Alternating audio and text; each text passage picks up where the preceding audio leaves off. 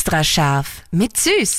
Kochtipps auf Live-Radio mit Dominik Süß. Eure Tomaten sind noch nicht rot genug, also noch nicht reif genug.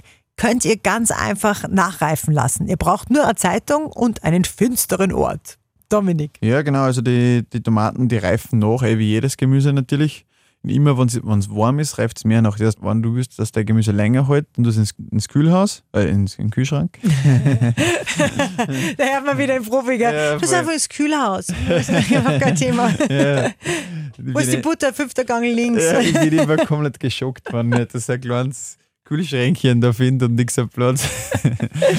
Dann, wenn es mehr nachreifen sollte, für die Tomaten oder Wurst welche, dann gibt es einen warmen Ort. Ähm, vielleicht der Heizkörper sogar im Winter oder einfach, wo es ein bisschen wärmer ist, die Umgebung, und dann reift es ganz gut nach und vielleicht sogar noch in Zeitungspapier einwickeln, weil es braucht gar kein Licht nicht dabei. Extra scharf mit Süß. Perfekt gekocht in einer Küche von Eilmannsberger. Denn am Ende schreibt man Küche mit E.